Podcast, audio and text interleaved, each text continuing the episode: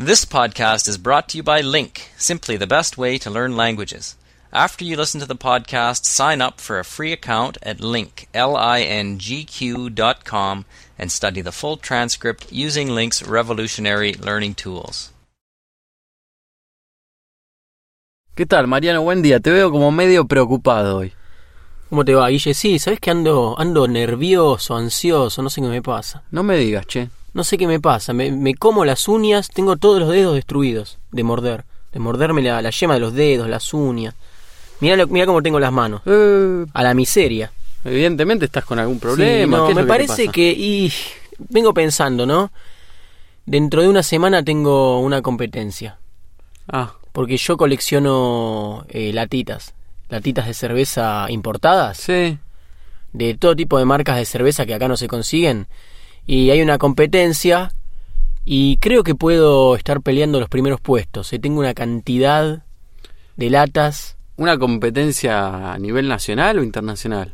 Eh, no, por ahora nacional. El ganador de, de esta instancia pasa a la competencia internacional que se va a llevar a cabo en, en Curazao, en el Caribe. Ahí eh, aparece gente de todo el mundo que tiene distintas latas de, de cerveza más que nada, ¿no? Porque las gaseosas son un poco menos eh, competitivas. Claro, claro. Y, y bueno, ahí, ahí, pero todavía falta para eso, todavía ni siquiera, ni siquiera competí el nacional, así que est- estoy muy nervioso, esto es dentro de una semana, es el martes que viene, y me vengo comiendo las uñas de los nervios, es terrible, siempre que tengo algún desafío, yo soy un tipo muy nervioso, muy ansioso, no puedo estar tranquilo, envidio a la gente que se mantiene en paz, que siempre está tranquila, que nunca está ansiosa, que la ves, que irradia paz. Envidio a esa gente, me gustaría ser así. Vos, vos, vos sos un chabón bastante nervioso también. Sí, parece, sí, ¿no? sí. Yo eh, te puedo llegar a entender eso, porque eh, a mí me cuesta estar en paz conmigo mismo. A ver, yo no soy de ese tipo de personas que se sientan en un café a, a leer el periódico, a contemplar la gente que pasa caminando. Yo siempre estoy como preocupado por algo y siempre estoy pensando en hacer algo y siempre siento que hay algo que, que, que voy a perder de vista y voy a tener algún error, ya sea con mi trabajo o con mis preocupaciones. Lo terminás provocando después el error. Claro, claro, claro. Y yo creo que eso es una carga de, de miedo e inseguridad, ¿no? Que, que está en cada uno. Y, y bueno, hay personas que son más seguras, entonces no tienen tanto miedo y al no tener tanto miedo viven más relajadas, más tranquilas, confiando en lo que hacen, confiando en lo que son. Eh, y bueno, a mí me cuesta dormir bastante. Cuanto más grande me pongo, más me cuesta dormir, más me cuesta contemplar ciertas cosas que son para disfrutar, ya sea mirar una película, escuchar música, ¿no? Es como que siempre estoy Claro. preocupado por algo y cuando no tengo una preocupación yo creo que la invento en definitiva. Me y pongo siempre a hay pensar, alguna preocupación. Siempre. claro, eh, entro a ver qué variables eh, pue- pueden estar eh, en juego de las cosas de mi vida, entonces hago especulaciones, conjeturas de cosas que en definitiva después nunca pasan, ¿no? Claro. Pero bueno, es, es un poco la mente y la personalidad de cada uno. Uno tiene que saber llevarlo y para eso tiene que encontrar una, una disciplina en la que uno se pueda relajar, ya sea hacer algún deporte, leer un libro, ¿viste? Uno tiene que encontrar esa relajación. A mí me pasó que el año pasado hice yoga, ¿viste? Y iba tres veces por semana con una muy buena profesora de yoga y, y- y me enseñó a respirar, me enseñó a cerrar los ojos y a mantener la mente en blanco y yo te digo que eso me mantenía un poco mejor. ¿eh? Estaba más equilibrado, estaba de alguna manera en armonía la cabeza, o sea, la mente con mi cuerpo, ¿no? Claro. A mí me gustaría hacer yoga. Lo que pasa es que nunca lo hice y alguna vez vi gente haciendo yoga y es como que se revuelcan por el piso, hacen movimientos de, expresión corporal que me daría un poco de vergüenza. A mí. Tendría que su- poder superarlo, pero me, me- no me veo haciendo eso. Claro. No me Ah. veo tirándome en el piso, moviendo los brazos, agarrándome, abrazándome de las piernas. Eh, creo que me daría risa, porque soy un tipo que se ríe muy fácil, tengo la risa muy fácil yo. Y me daría mucha vergüenza empezar a reírme en una clase donde están todos concentrados, todos serios, y yo sea el único que se está riendo a carcajadas y le arruino la clase a todos. Mm. Bueno, hay diferentes maneras de hacer yoga, ¿no? Eso depende la escuela de yoga y depende del profesor o profesora. Hay maestros que tienden más a la yoga física, en donde se tiende a hacer una gimnasia del cuerpo. Y hay otros profesores que tienden a trabajar más la mente, a relajar el cuerpo desde la mente. En mi caso elegí hacer yoga eh, desde la mente, ¿no? Y me costó encontrar una profesora que aplique ese tipo de, de gimnasia mental. Porque anteriormente había ido con mi madre a otra profesora que era más referido a, la gimnasia corporal y no me había enganchado. No me había enganchado definitivamente. Así que, bueno, está en cada uno, ¿no? En encontrar eh, el placer, la relajación. Y no es fácil, no es fácil, no es fácil. Yo creo que vos en este momento estás necesitando esa disciplina para tu cuerpo, para tu mente. Sí, yo hago algunas disciplinas que, que me relajan. A la mañana voy al gimnasio, hago bastante ejercicios, como que descargo mucha energía que tengo acumulada y que en el gimnasio como que canalizo, ¿no? Claro. Eh, y a la noche, cuando vuelvo de trabajar, me pongo a practicar batería, a tocar la batería, que es algo que me gusta mucho. El problema es que eso no me tranquiliza el resto del día. Yo me siento relajado mientras hago eso. Claro, claro. Voy al gimnasio, toco la batería. El resto del día eh, me siento un poquito más relajado, pero sigo siendo el mismo tipo ansioso, nervioso de siempre. Claro, Bueno, no encuentro una actividad que me deje todo el día en armonía. claro, entiendo. Cosa que entiendo me perfecto. gustaría. Sí, sí, sí.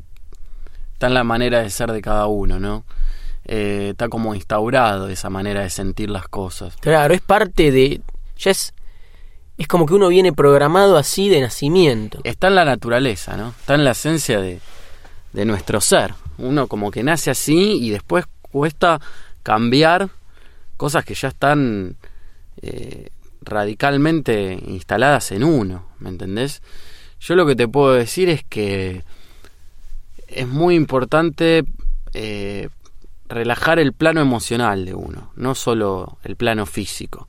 Cuando hay una descarga emocional, como por ejemplo un llanto, una risa, eh, si vos te fijás, te sentís más relajado. Sí, sí, es verdad. A mí me pasa de que cuando estoy muy nervioso, muy ansioso por algo, necesito o reírme mucho o llorar. Y después de eso, pasa que está bien, pero volvemos a lo mismo. Es parte de, de los extremos. Es decir, Claro. la idea sería poder estar relajado sin necesidad de reírse a carcajadas o llorar. eh, Claro, claro, claro que sí. Pero bueno, justamente cuesta, ¿no? Eh, llegar a ese estado de, de, de- de- relajación permanente, de vivir en paz. Cuesta, pero si uno tiene mucha fuerza de voluntad y está mentalizado desde que se levanta para tener esa actitud, yo creo que se puede. ¿El amor te parece que puede ser un factor tranquilizante de todo esto? Eh, contar con una persona que uno realmente quiera y esté enamorado puede llegar a cambiarle a uno esta forma de ser. ¿Viste cuando uno está enamorado Sí. que durante el día se siente alegre? Sí, eh, se siente como que hay un motivo que, que es, es vale la pena vivir, digamos. te entiendo, te Y entiendo. está todo el día alegre. Bueno. Y dice, qué bueno, cuando vuelvo al trabajo voy a ver a mi amor. Es, es realmente puede cambiar eh, la manera de ser de uno. El problema es que no sé cuánto dura eso. Mira, Mariano, Eh, yo está- creo... Ya abrimos una discusión muchísimo más extensa que no, no sé si corresponda profundizar, ¿no? Pero, Claro, claro. ¿cuál es tu idea? Mira, yo pienso que nosotros nos pasa esto porque somos personas muy sensibles, ¿no? Y como toda persona sensible puede disfrutar muchísimo o sufrir muchísimo, como quizás otras personas que no son tan sensibles no lo pueden hacer en esos extremos en el que nosotros oscilamos. Yo creo que cuando uno está enamorado puede Ahí coincido, ¿ves? Eh, Pasamos de la alegría a la tristeza puede- en pocos minutos. puede disfrutar muchísimo, puede estar en un nivel de enamoramiento que no otras personas pueden llegar, pero así también podemos sufrir lo que otras personas no sufren, ¿no? Entonces eh, es bueno lograr un equilibrio, ¿no? En esas maneras de sentir, porque si no nos pasan estas cosas, que estamos desequilibrados con nosotros mismos, pasamos del llanto a la felicidad total. Y creo que el camino a seguir es tratar de nivelarse, de armonizar un poco, ¿no? De no, de que no sea necesario llorar para liberarse de, de la ansiedad o de los miedos que Claro, sentimos. Y pasa por la autoconfianza, ¿no? También. Saber que todo lo que está bien en la vida de uno es gracias a que uno lo logró. Y que todo lo que está mal está en manos de uno eh, transformarlo en algo bueno. O sea, no, no pensar que las cosas están mal y no van a cambiar, sino que uno tiene que arremangarse y, y cambiar eh, el destino. Perfecto, sí, sí, sí, te entiendo y coincido. Y mira, creo que es eh, importante, y te lo digo a modo de consejo también, para tener más autoconfianza, me he dado cuenta que es necesario cumplir objetivos con uno mismo, ¿no? Y no objetivos a tan largo plazo, sino a corto plazo. Por ejemplo, uno se levanta y decir, bueno, hoy voy a cortar el pasto en mi casa, hoy voy a pintar mi habitación. Son objetivos que se pueden cumplir fácilmente, no estamos hablando de algo a largo plazo. Y bueno, después de que uno cumple con esos objetivos, ya se siente como más realizado, siente que ha hecho algo y de esa manera vas alimentando tu autoconfianza. Igual está bueno tener objetivos a largo plazo. Seguro que sí. Son los que realmente Seguro. le dan un motivo, una continuidad a la, a la vida de uno. Más vale, pero a veces mm, eh, uno siente que no los puede alcanzar y empieza a bajonearse y a sentirse débil, ¿no? Claro. Entonces, para sentirse un poco más fuerte es bueno día a día alimentar esa autoconfianza con objetivos cortos para sentirse un poco más fuerte y bien plantado ante los objetivos eh, a largo plazo y más difícil, ¿no? A ver, Mariano, por ejemplo, ¿cuál sería tu objetivo a corto plazo respecto de tu competencia? ¿Qué tendrías que hacer hoy para sentirte tranquilo de, lo que vas a, a jugar en esa competencia? Bueno, tomar una por una mis 1220 latas y ilustrarlas.